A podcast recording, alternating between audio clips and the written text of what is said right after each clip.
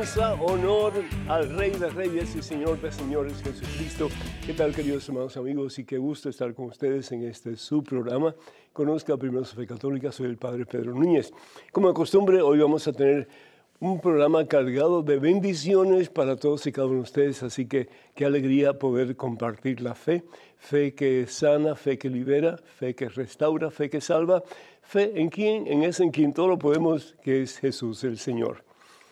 Yo quiero pues pedir mucho por el alma de la reina Isabel, que hace poco murió y pedirle al Señor misericordia para ella, al igual que para todos los difuntos de ustedes, que el Señor les bendiga y que pronto puedan recibir, si no han recibido ya, la corona de la victoria, que es el cielo. Eh, agradecemos a todos y cada uno de ustedes, particularmente aquellos que fueron a la celebración familiar de WTN en Phoenix, Arizona. Estuvo algo espectacular y así lo creo y así lo declaro, que el Señor bendiga a todas esas personas que pudieron ir y también pues a las personas que pudieron ir pero no pudieron ir. Y tal vez el próximo año usted también nos puede acompañar en caso que no pudo haber asistido con nosotros. Fue eh, algo que realmente pues vale la pena continuar porque toda prédica que se haga, como dice San Pablo, pues tiene un valor infinito.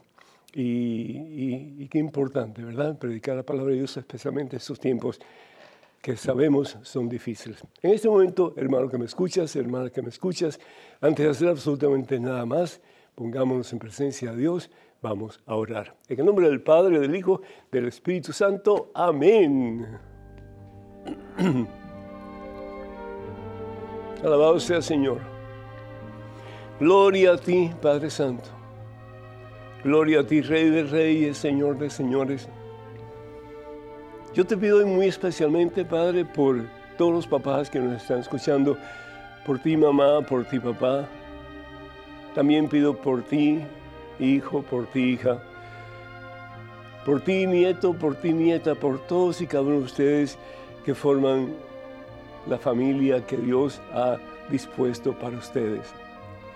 Sabiendo que Dios no se equivoca, y que todo lo que Dios permite lo permite siempre para nuestro bien y que la familia que cada uno tiene, ustedes tienen es un regalo de Dios, definitivamente. Es un regalo precioso, un regalo maravilloso de Dios. Yo te doy gracias, Padre, por tantas bendiciones que de tus manos recibimos constantemente. Gracias por el día de hoy, Señor. Gracias por la vida, sí, gracias por la S que es vida, que es Jesucristo. Gracias, Padre Santo porque a pesar de las veces en que nos sentimos solos, defraudados, descorazonados, desilusionados, deprimidos, tú nunca dejas de estar con nosotros. Y en estos momentos a veces tan difíciles, tan terriblemente dolorosos, es cuando tú más cerca estás de nosotros, Señor. Tú lo has prometido y así lo creemos. Bendice, mi Dios, a este Hijo tuyo que tanto tú amas. Yo te pido una unción especial de tu Espíritu Santo sobre este Hijo que está escuchando estas palabras. Llénalo, Señor, de la plenitud de tu amor, de la plenitud de tu sabiduría, de la plenitud de tu presencia. Y que este hijo tuyo se levante con poder sabiendo que si tú estás con él, todo es posible y todo se alcanza. Y que pueda, Señor, navegar por esta vida, en esa barquita que es su propia vida, sabiendo que tú eres el capitán de esa nave, Señor. Y sabiendo que tú estás llevándolo poco a poco a través de tempestades y de tiempos de calma, a ese puerto seguro que es el cielo. Bendice mi Dios a esta hija que tanto tú amas, protégela de todo mal. Ayúdala, Señor, para que ella pueda sentir que está en sus manos santas y poderosas y que en tus manos santas y poderosas es el mejor refugio, Señor, no solamente para descansar, pero también para renovar fuerzas y para seguir luchando, Señor, por un mundo mejor, por una familia mejor, Señor. Especialmente hoy día en que hay tantos jóvenes que están demasiado atraídos a los videojuegos, Señor. Y también pues papás y también mamás que están en esa situación, Señor. Yo te pido, Señor, que el eje, la base principal de cada familia seas tú, Señor Jesús. Sabiendo que si estamos cimentados en la roca que eres tú, mi Dios, vamos a ser felices. y vamos a sobrepasar juntos las dificultades, las tempestades que se aproximen a nuestra vida, Señor, sabiendo que contigo la victoria ya es nuestra. Bendice, mi Dios, sana, Señor, restaura, Señor, y une esta familia en la plenitud de tu amor. Te lo pedimos, Padre, en el nombre de Jesús, tu Hijo, nuestro Señor, quien vive y reina contigo en la unidad del Espíritu Santo y es Dios por los siglos de los siglos. Y el pueblo dice, amén, amén, bendito sea Dios. Damos gracias a Dios por Ana de Santa Bárbara, California, que pide oración por su tía Luisa, que Dios te bendiga mi hija, y que bendiga a tu hija Luisa. También Francisco de Miami, Florida, pide oración por la familia Castillo López. Muchas bendiciones para todos. Gracias, Francisco, por habernos escrito. También damos gracias a Dios por eh, Juana de Gannerville, a New York, que pide oración por su salud y también por todos los enfermos. Muchísimas gracias y muchas bendiciones para ti y para todos aquellos en tu familia que necesitan sanación. Emilio de Dana, Texas, pide oración por él y por su familia también. Muchas bendiciones para ti, Emilio, para todos ustedes. Y Rocío de Fort Worth, Texas, pide oración por ella y por su familia. Muchas, muchas bendiciones para todos ustedes. Que el Señor les colme de su santo amor. José de Argentina pide oración por los gobernantes de su país y cuenta con nuestras oraciones, José. Y también pedimos por Colombia, pedimos por Nicaragua, pedimos por México pedimos realmente por Venezuela, por todos los países que de una forma u otra pues tienen eh, necesidad de oración en estos momentos. Patricia de San Francisco, California, pide oración por su abuelita María. Que Dios bendiga a tu abuelita, mi hija. También pedimos por todos aquellos que solicitan oración a través de nuestras redes sociales. Y quiero recordarles que los únicos medios oficiales en las redes sociales de este servidor son los siguientes. Facebook y para comunicarse con nosotros a través de Facebook y ojalá si no están suscritos a la página que lo hagan es facebook.com diagonal P. Pedro facebook.com diagonal P. Pedro. También estamos en Twitter, en Instagram y en YouTube. Eh, todo lo que tienen que hacer es ir a la, dirección Padre Pedro Núñez, Padre Pedro Núñez. Por favor, tengan mucho cuidado con perfiles falsos que piden dinero en mi nombre. Eso nunca lo haríamos a través de esos medios que acabo de mencionar. Yo me acuerdo cuando era niño, tiempo, tiempo atrás, nosotros jugamos a las canicas, las bolas, jugamos a los escondidos, ¿se acuerdan? Algunos de ustedes, pues me imagino son mucho más jóvenes que yo, pero los juegos eran sanos, eran divertidos. Eh, jugábamos a, a la pelota, Ah, béisbol, jugábamos diferentes juegos, pero eran juegos muy sencillos, es decir, no eran complicados en absoluto. Pero a medida que ha pasado el tiempo, yo he visto cómo los juegos se hacen más complicados, y no solamente más complicados, sino que están lastimando en muchas situaciones, y lo digo porque lo sé por experiencia, están lastimando en muchas ocasiones la mente, y no solamente de niños, pero de jóvenes y de adultos también. Ustedes, papás, tienen una tarea muy difícil en estos tiempos, y es de ayudar a sus hijos a caminar por el camino recto. Es decir, a caminar por el camino de Jesús, que es el camino que nos da la vida, es el camino que nos da el gozo, es el camino que nos da la verdadera felicidad, es el camino que llena el vacío del corazón, es el camino que da victoria, es el camino que salva solo Jesús. No hay otro. Por mucho que tratemos de llenar el vacío que tenemos en el corazón con diferentes cosas que ofrece el mundo, incluso los videojuegos, ese corazón siempre va a estar vacío. Y el problema es que muchas veces eh, las personas se hacen adictas a ese tipo de, juego. Eh, tenga mucho cuidado, papá. Tenga mucho cuidado, mamá. La palabra de Dios en Proverbios capítulo 22, versículo 6 dice, enséñale a tu hijo o a tu hija el camino que debes seguir y cuando sea viejo no se apartará de él. Hoy los padres tienen una grandísima responsabilidad para con sus hijos, porque están siendo bombardeados constantemente en diferentes ángulos y situaciones para apartarse de la realidad y en última instancia, sí, para apartarse de Dios. Satanás es muy, muy inteligente. Y él va a buscar la manera, hermano o hermana, de apartar a tu hijo, a tu hija del camino de Dios.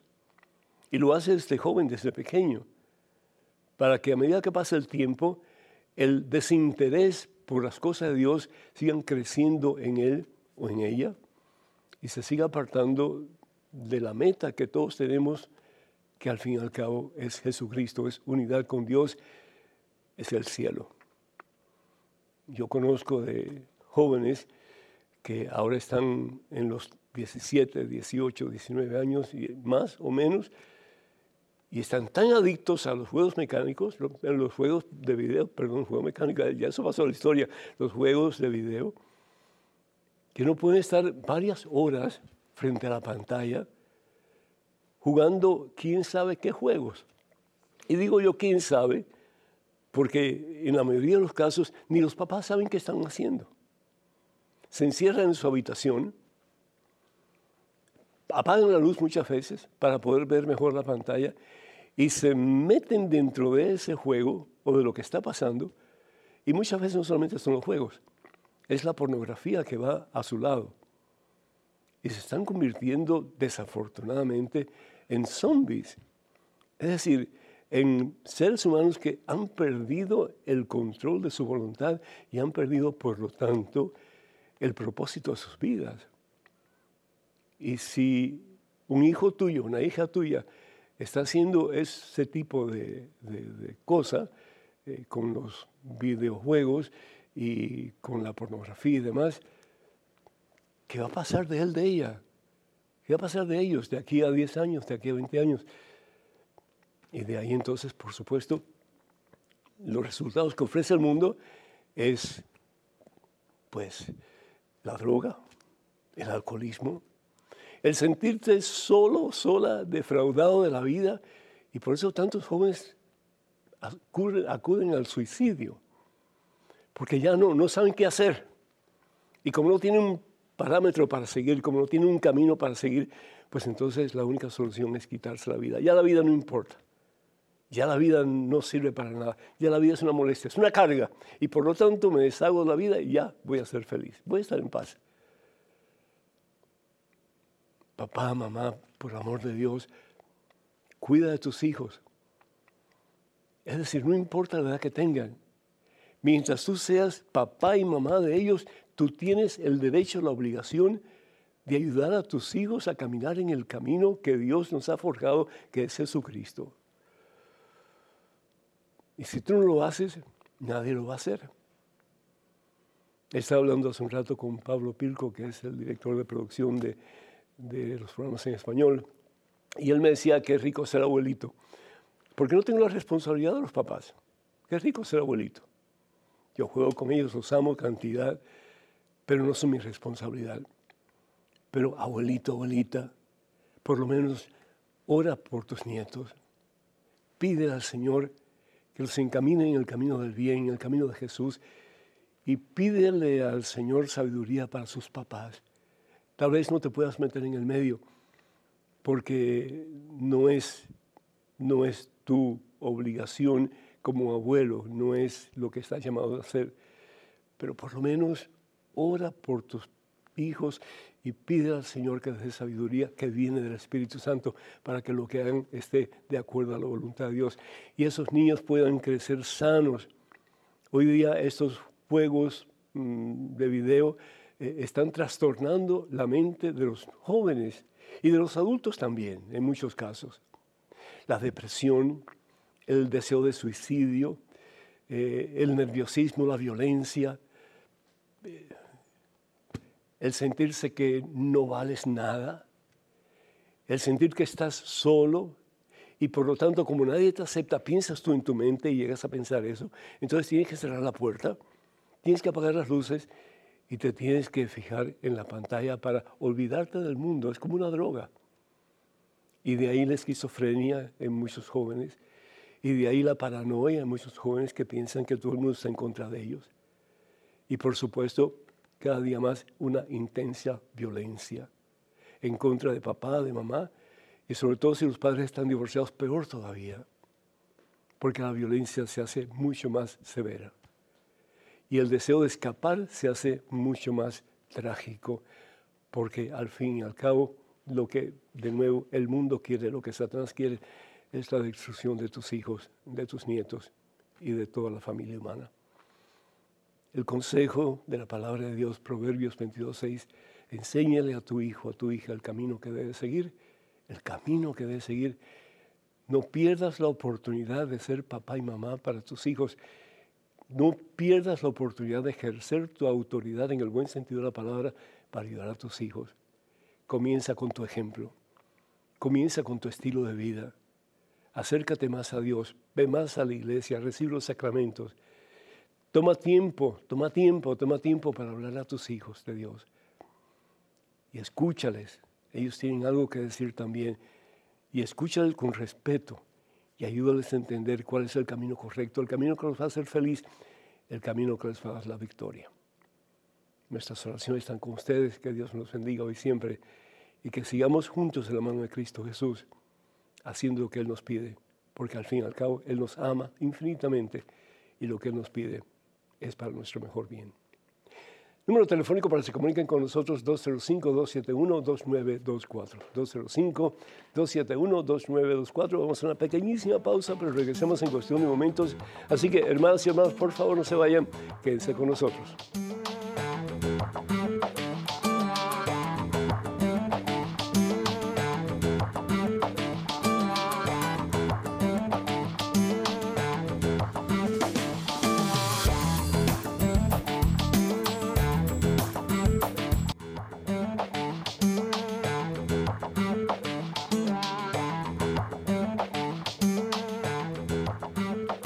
Gloria, alabanza, honra, honor al que merece todo lo mejor que es Jesucristo el Señor. Bienvenidos a este segmento de su programa Conozca Primera Fe Católica, hermanas y hermanos. Soy el Padre Pedro Núñez. En estos momentos está Félix vía telefónica desde New Jersey. Félix, ¿me escuchas? Sí, sí lo escucho, Padre. El Señor te bendiga, Félix. Bienvenido. Adelante, por favor. Sí, Padre, yo quería saber cómo yo puedo abandonarme o debo abandonarme en la mano de Dios para yo dejar tantas cosas que, que me están pasando. Y yo quiero seguir al Señor. Mira, eh, yo te recomiendo viamente un salmo que yo estoy seguro tú conoces, es el Salmo 23, el Señor es mi pastor, nada me falta. Que todas las mañanas, antes de tú hacer absolutamente nada, aún antes de levantarte de la cama, si es posible, pues digas ese salmo despacito, despacito y al final digas, Jesús, en ti confío me rindo a ti con tus palabras, me entrego a ti, quiero hacer tu voluntad en el día de hoy. Señor, dame una fuerza, dame la fuerza, dame el poder de tu Espíritu Santo para que así sea. En el nombre del Padre, del Hijo, del Espíritu Santo. Amén. Y eso es todo lo que tienes que hacer, una oración de consagración que salga de tu corazón, pero primero con la palabra de Dios, en este caso el Salmo 23 o el Salmo que más te llame la atención. Y vas a ver cómo eso te ayuda. Vas a comenzar tu mañana de la mano del Señor y vas a poder pues continuar durante el día de la mano del Señor y si es posible repites ese salmo varias veces durante el día y por la noche le das gracias al Señor por la oportunidad de haber podido vivir entregado, sometido, rendido a la voluntad de Dios. Y te aseguro que vas a experimentar un gozo cada día más grande sabiendo que Dios está contigo y que tú caminas de su mano santa y poderosa. Que Dios te bendiga, mi hijo. Felicidades, felicidades. Tenemos un correo electrónico con una pregunta. Adelante, por favor. Padre Pedro, me encuentro desesperada con mi hijo. Él tiene 14 años y la verdad ha llegado a un punto donde no me lo soporto, pues no estudia, sus notas son catastróficas y en casa no colabora y no quiere hacer nada. Me saca el mal genio siempre. Yo lo he sacado adelante sola porque el papá nunca ha respondido. Sin embargo, yo dejo que lo vea. Mi esposo se ha ocupado de él, pero también ya está cansado y eso me genera muchos problemas con él también. Yo le pido a Dios por mi cambio y el de mi hijo, de mi hogar. Yo rezo, voy a misa con frecuencia los domingos. He tratado de saber y conocer más sobre la fe, pero ¿por qué no puedo cambiar y termino perdiendo siempre la cabeza e insultando a mi hijo, a quien todo parece ser le da igual? Le agradecería mucho si me pudiera dar un consejo. Cordialmente, Nela. Nela, Dios te bendiga y siento mucho que tengas esa situación tan difícil con tu muchacho. Desafortunadamente, desafortunadamente, todo divorcio marca, lastima, causa heridas profundas. Y no solamente en la pareja, pero en los hijos también.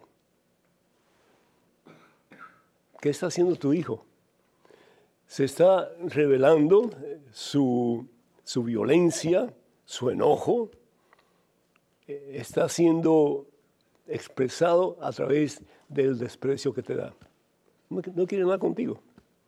Y no quiere nada tampoco con su papá. Por lo que me estás diciendo, deduzco que ustedes no están juntos, que ustedes están separados. Más aún tal vez que ustedes están divorciados, si es que estuvieron casados en algún momento. Y si es el único hijo, peor todavía. Porque no tiene con quién compartir. Y él se siente enjaulado en tu casa y por lo tanto llega el punto en que no le interesa nada. Y si le interesa algo, te va a dejar saber que no le interesa nada, porque te quiere lastimar. Él se siente lastimado por ustedes, él te quiere lastimar. Él se siente rechazado por ustedes y, cuando existe esa situación en el matrimonio, es como decirle a los hijos, ustedes no son tan importantes, más importante soy yo. Y si yo quiero buscar mi propia felicidad sin esta familia, lo voy a hacer. Y eso, eso duele. Eso duele. Hay hijos que pueden sobrevivir y sobrepasar esa etapa tan difícil, pero otros que no. Sobre todo aquellos que tienen tal vez eh, pues, un sistema mm, de, de, aguante un poco más, poco más débil. ¿Qué hacer, mija? ¿Qué hacer?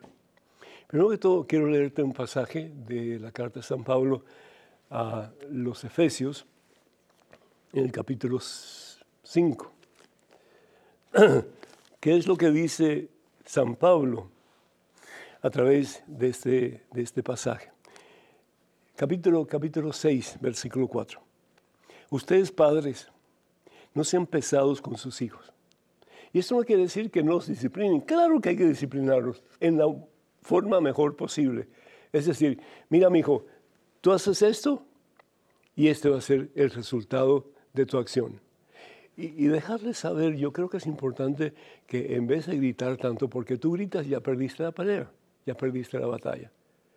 Y él te va a respetar menos y menos y menos cada vez. Porque él no es sordo y él no necesita que tú le grites. Y lo que tú estás haciendo es ventilando tu propia violencia en tu hijo. Entonces, encima de que tiene todos sus problemas, a consecuencia de la separación y el divorcio de ustedes, pues estás dando aún más dolor. Estás metiendo el dedo en la llaga más aún todavía profundamente. Sí. Entonces, mi consejo primero que todo es que leas este pasaje. Dice así, vivan orando y suplicando Continúa diciendo, perdón, donde me, he equivocado. Aquí está, el capítulo 6, versículo 4, perdón, de la carta de San Pablo a los Efesios. Ustedes padres no sean pesados con sus hijos, sino más bien edúquenlos usando las correcciones y advertencias que puede inspirar al Señor. Está bien ir a misa, necesitas ir a misa, Está bien confesarte, necesitas confesarte. Está bien buscar de Dios, necesitas buscar de Dios. Pero ¿qué Dios te dice, hermano? ¿Qué Dios te dice? ¿Qué Dios quiere que tú hagas para que tu familia sea una familia cimentada en la roca que es Jesucristo? Eso es importantísimo. Porque de qué te sirve ir a misa, rezar, etcétera, etcétera, etcétera. Pero tus oídos están cerrados a lo que Dios quiere que tú hagas por el bien tuyo, de tu pareja y de tu hijo. ¿Por qué ustedes se separaron? ¿Por qué ustedes, imagino yo, llegaron al divorcio? ¿Por qué? ¿Qué se puede hacer para mm, remendar esa situación, para enmendarla, para cambiarla para bien de la familia? ¿Qué se puede hacer para ayudar a tu hijo? Para que él se sienta que él es importante, que él vale, que tiene valor, que ustedes lo aman. Entonces, lee esto varias veces, todos los días, todos los días. Padres, no sean pesados con sus hijos. Y eso no quiere decir que los, no los vas a disciplinar, claro que los vas a disciplinar, pero una disciplina de acuerdo a la voluntad de Dios. hijo, yo te amo, pero mira, por tu propio bien, porque yo quiero que crezcas y seas un hombre de bien y un hombre de Dios. Mira, eh, vamos a hacer una cosa. Aquí están las cosas que tú usualmente haces, ¿sí? los actos que tú usualmente haces y que me dañan a mí también, me dañan mucho. Y yo comprendo que tú estás dañado, pero yo también estoy dañada. Entonces vamos a trabajar juntos. Ábrete a Él. Él no se quiere abrir a ti al principio, claro, porque Él siente desconfianza hacia ti. Pero tú ábrete a Él. Yo estoy herida también, pero quiero que nos sanemos en el nombre del Señor. Mira, vamos a hacer esto, vamos a hacer este pacto. Tú haces esto que está mal hecho y esta va a ser la consecuencia.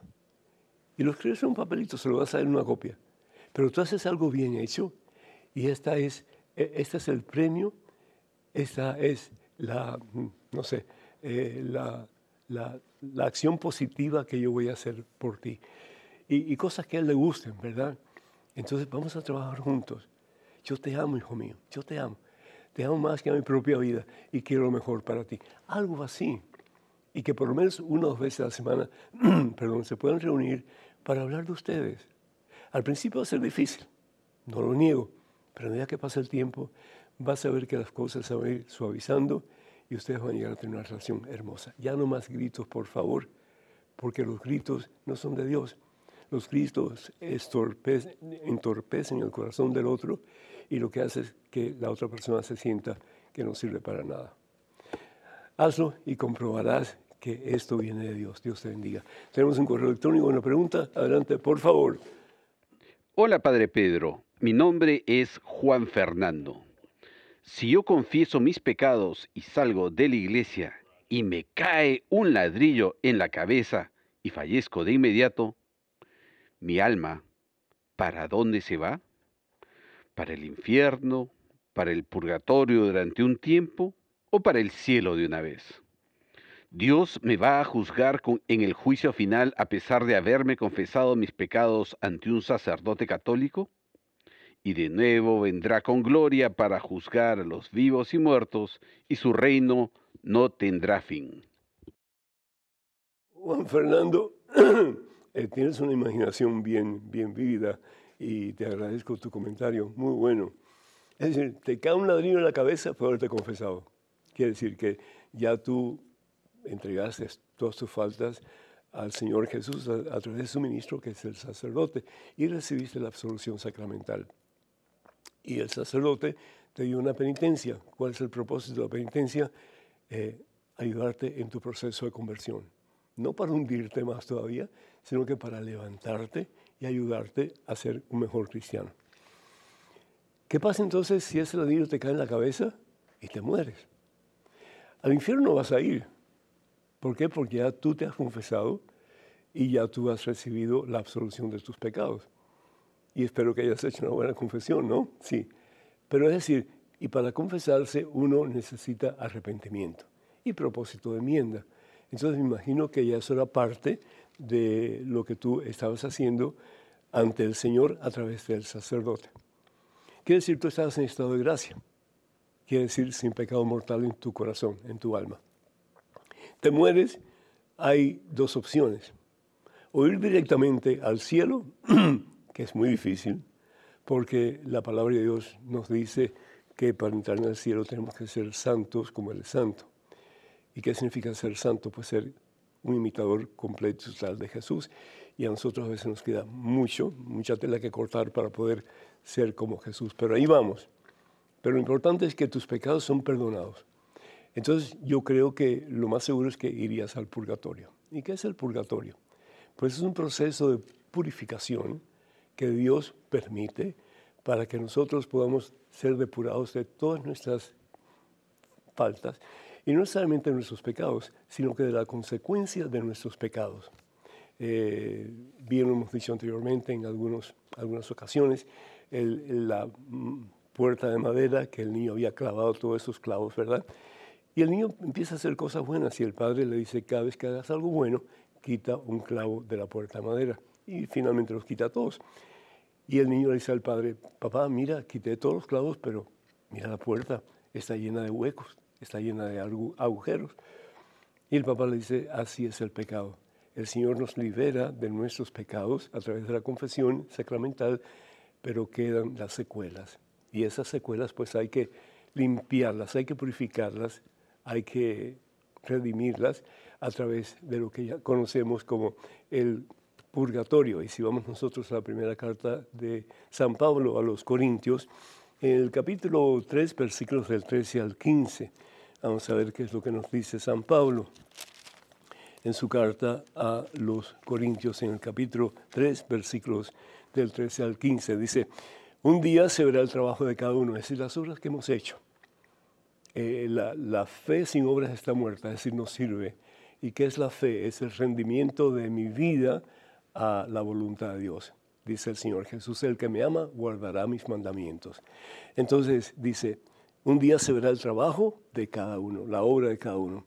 Se hará público el día del juicio, cuando todo sea aprobado por el fuego. que es el fuego? En este caso, el amor de Dios. El fuego que se posa sobre los discípulos el día de Pentecostés. ¿Se acuerdan? Hechos capítulo 2, versículos del 1 al 10. El fuego pues probará lo que se ha construido. Si resiste al fuego, será premiado. Es decir, si nuestra, nuestro amor es pues igual al amor de Dios, si hemos tratado de vivir de acuerdo al amor de Dios, que al fin y al cabo esa es la meta final, el cristianismo se puede reducir a una sola palabra y es amor, ama. Decía un gran santo de la iglesia, ama y haz lo que tú quieras, porque el que ama con el amor de Dios no puede hacer ningún mal.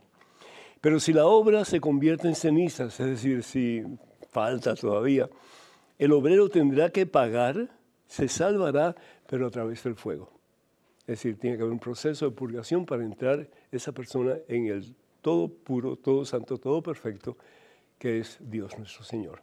Así que si te cae un ladrillo en la cabeza, hermano, o al purgatorio o al cielo directamente. Dios te bendiga. Tenemos a Mariel de Birmingham, Alabama, cerquita de aquí. Mija, bienvenido.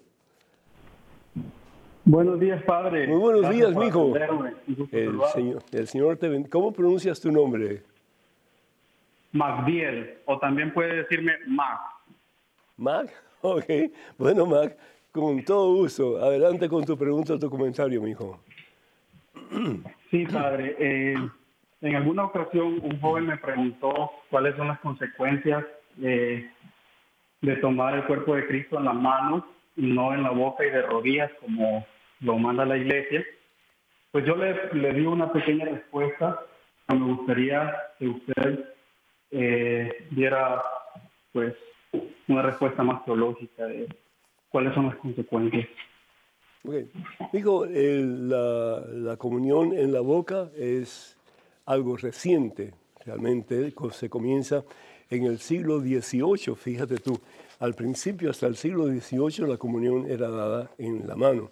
Eh, Jesús le dio la Santa Comunión, es decir, a sus discípulos en la mano. Si vamos al Evangelio según San Lucas, en el capítulo 22, eh, vemos cómo el Señor en la última cena hace precisamente eso, dice la palabra de Dios. Perdón, versículo, versículo, mm, vamos al versículo 19. Después tomó pan y dando gracias lo partió y se lo dio a ellos diciendo, esto es mi cuerpo.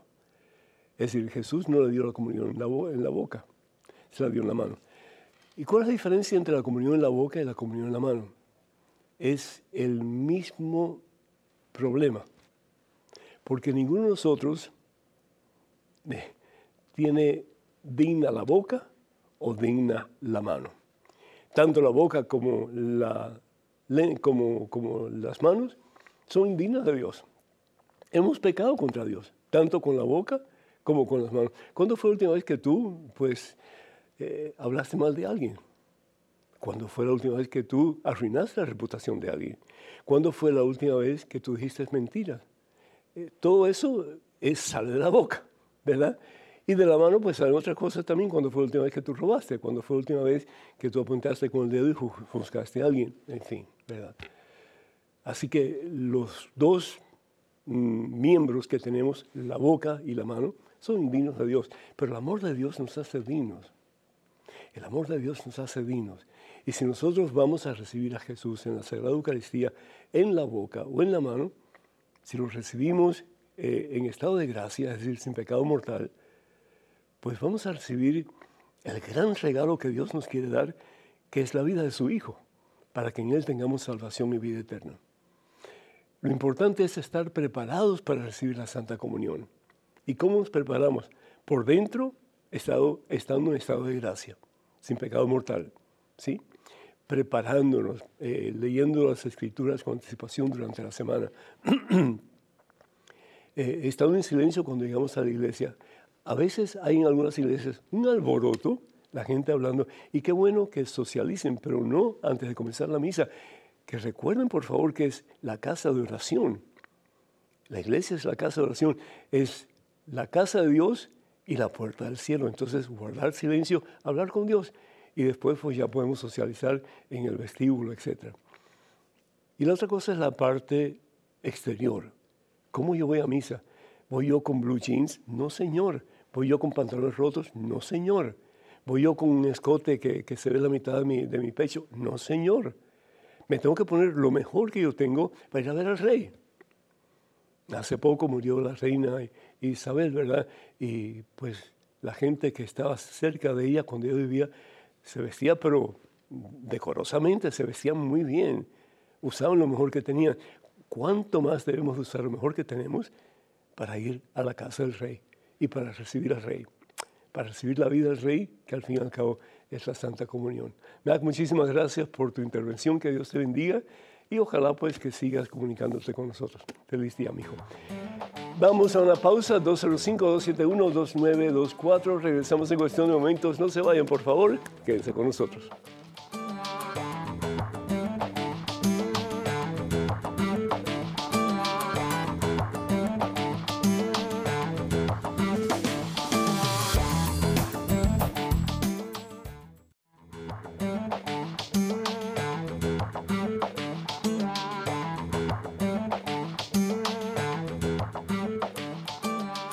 Alabado, glorificado, exaltado sea el nombre de Cristo Jesús. ¿Qué tal, queridos hermanos amigos?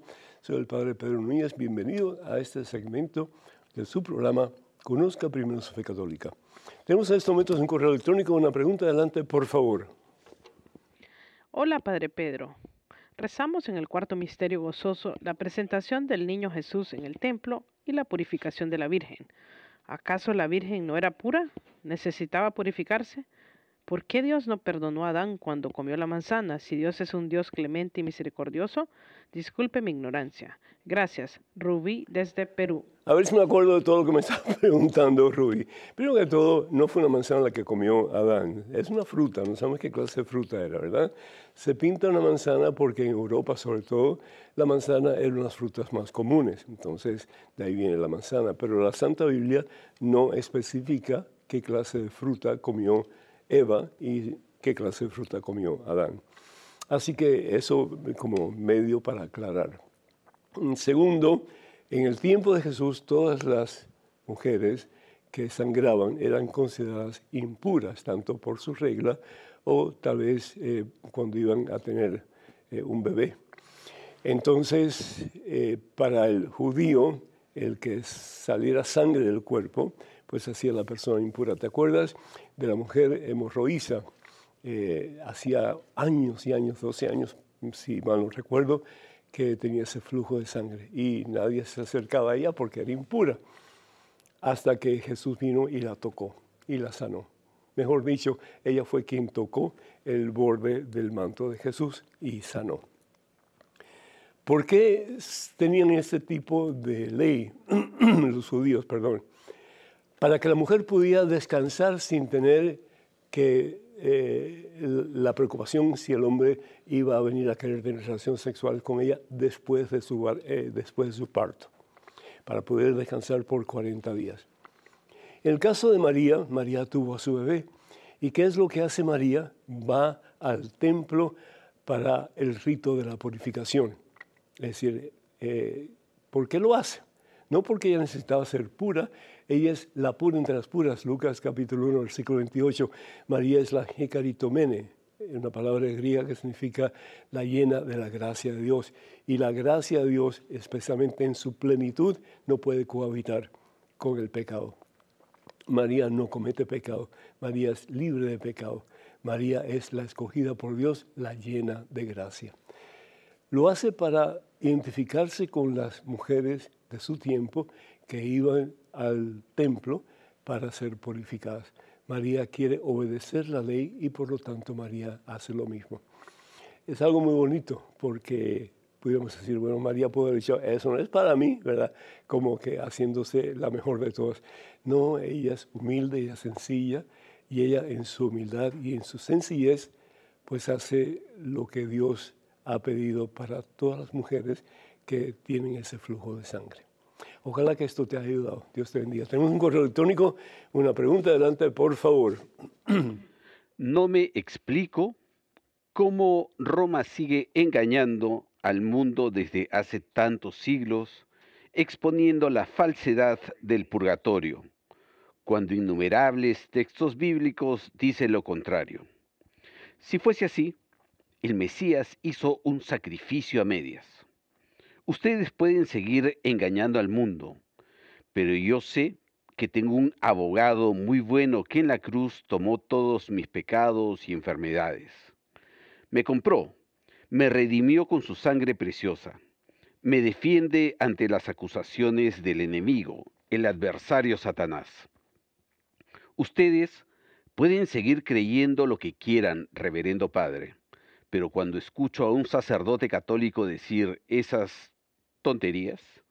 Me río, me indigno, me rompo las vestiduras como hacían los judíos en la antigüedad. Mi regla de fe es la Biblia. No quiero entrar en polémicas, sobre todo con usted, pues no fue quien expuso en el momento que lo escuché. Usted es una persona de muy buen temperamento y cordura, un hombre de fe. Escribo estas cosas con dificultad porque mi vista no es muy buena. Tengo 71 años de edad. Franklin, desde Venezuela. Franklin, yo tengo 75 y, y, todavía me siento fuerte, así que yo estoy seguro que tú estás mucho, mucho más fuerte que yo. Franklin, te, te agradezco de corazón tu, tu, tu forma de pensar, eh, tu forma de defender tu fe. Muchísimas bendiciones y muchísimas gracias. Pero siento decirte que estás equivocado, hermano. Y la razón por la cual digo esto, primero que todo, es porque la Biblia no es nuestro único, mm, nuestra única regla de fe. Es decir, la Biblia no fue compuesta hasta el cuarto siglo de nuestra era. ¿sí? Antes no había Biblias. Antes lo que se proclamaba la palabra de Dios eh, oralmente, de una persona a otra. Y es por eso que el Evangelio, según San Mateo capítulo 28, versículo 19, el Señor Jesús dice a sus discípulos, vayan y hagan discípulos de todas las naciones. Vayan. Pero no dicen, lleven sus Biblias, porque no existía la Biblia. Pero vayan y hagan discípulos de todas las naciones. Bautícenlos en el nombre del Padre, del Hijo, del Espíritu Santo y enséñenles a cumplir todo lo que yo les he enseñado a ustedes. Ellos son entonces como que la Biblia ambulante. Son ellos los que van a predicar lo que han escuchado de Jesús lo que han visto hacer a Jesús, los milagros, los portentos, las maravillas. ¿Por qué? Porque Jesús es Dios y Jesús es el poderoso.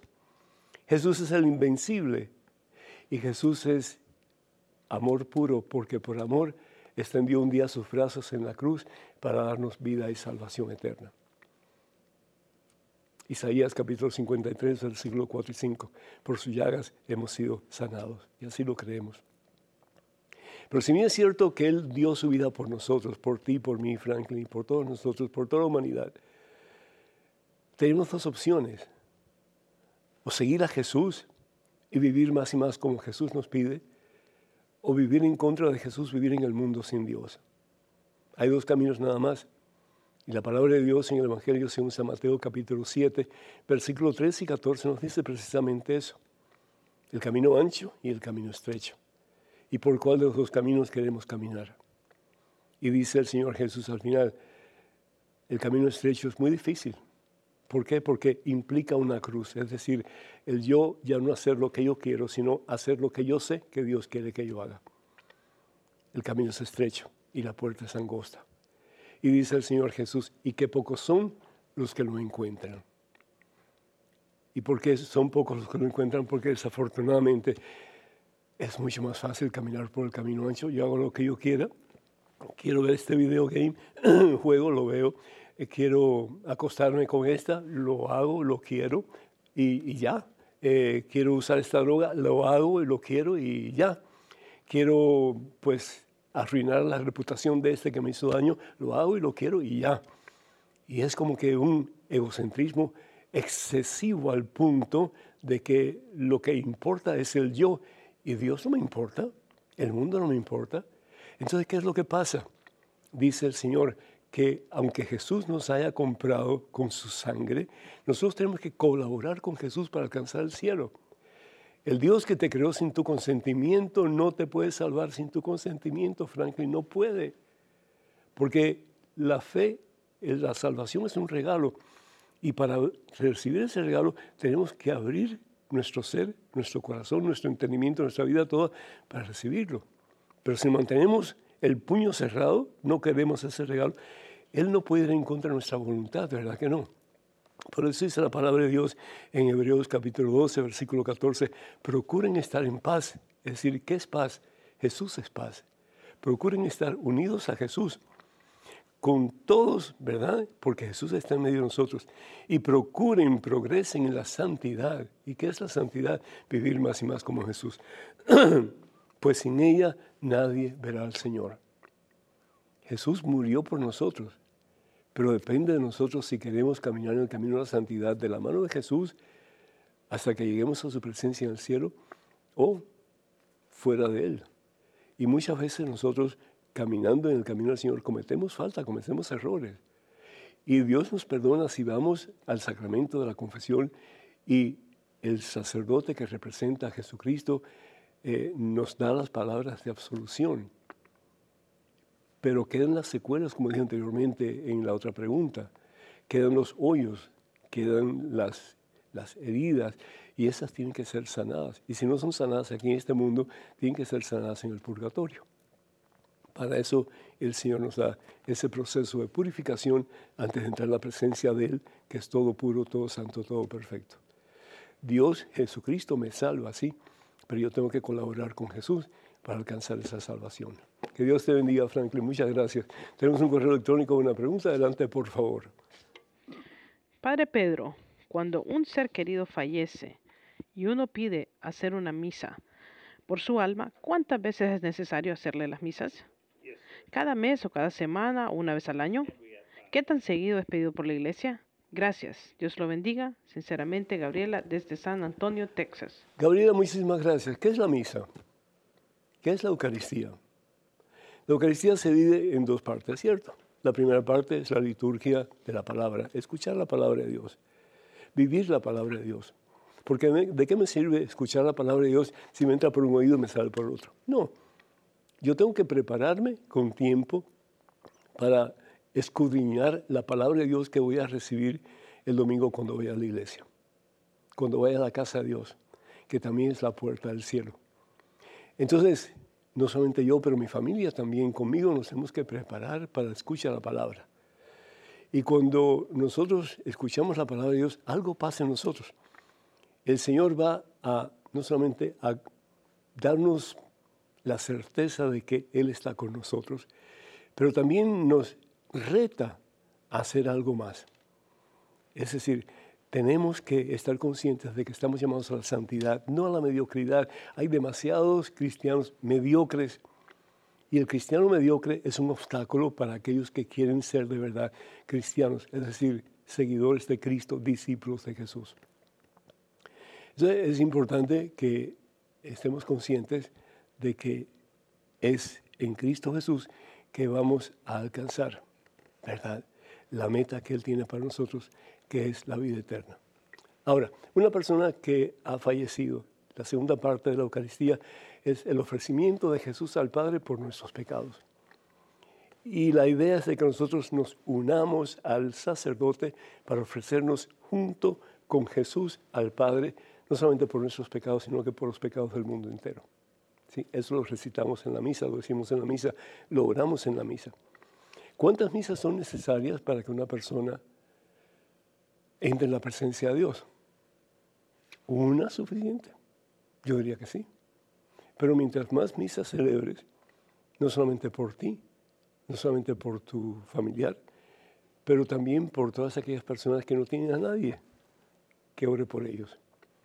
Esa misa tiene un poder especial porque es el mismo Jesús orando por esas personas que no tienen a nadie, para que orando por ellos también puedan apresurar su entrada en la presencia del Todo Santo, Todo Puro, Todo Perfecto que es Dios.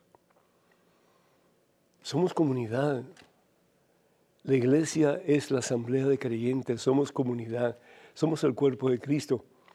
Carta de San Pablo a los tesalonicenses. ¿Verdad? Él es la cabeza, nosotros somos el cuerpo. Y a medida que oramos unos por otros, pues vamos a poder entrar más rápidamente en la presencia de Dios cuando nos toque el turno. Lean de nuevo 1 Corintios capítulo 3, versículo del 13 al 15. Las obras solas no salvan, la fe sola no salva, pero la fe tiene que producir obras. ¿Y obras de qué? Obras de santidad. Obras como el mismo Jesús obró aquí en la tierra, que pasó por el mundo haciendo el bien, nosotros tenemos que hacer lo mismo para un día poder entrar en su presencia, en el gozo de la vida eterna, que es su gloria. Queremos recordarles que tenemos mm, ya mm, varios libros de Madre Angélica a la disposición de todos ustedes en el catálogo religioso de EWTN. Para ordenar estos libros o cualquier otro material, por favor, comuníquense al número telefónico 205-795-5814. Repito, 205-795-5814. También están los libros de este servidor a la disposición de ustedes, como el libro Conozca más su fe católica, que responden a 100 preguntas sobre la fe, el libro Promesas bíblicas para tiempos difíciles, que en estos tiempos pues creo que vale la pena leerlo, es pequeñito, pero eh, es importante leerlo. El libro ¿Cuántas iglesias fundó Jesús? Así que todo este material está a la orden de ustedes en el catálogo religioso de WTN quiero invitarles, pedirles de corazón que por favor nos escriban con sus preguntas, sus comentarios a padrepedro.ewtn.com, padrepedro.ewtn.com. También les invitamos para que nos compartan pues, sus donativos cuando ustedes puedan. Eh, es importante porque estos medios son excesivamente caros y necesitamos el granito de arena de cada cual para poder llevar al mundo la santa palabra de Dios. También oren por nosotros, por favor, para que podamos continuar con este ministerio, con este servicio que Dios ha puesto en nuestras manos. Que el Señor nos bendiga hoy siempre en abundancia, os colme su santa paz. En el nombre del Padre, del Hijo, del Espíritu Santo. Amén. Vayan con Dios. Dios siempre irá con ustedes. Que pasen un día muy feliz y hasta la próxima. Dios mediante.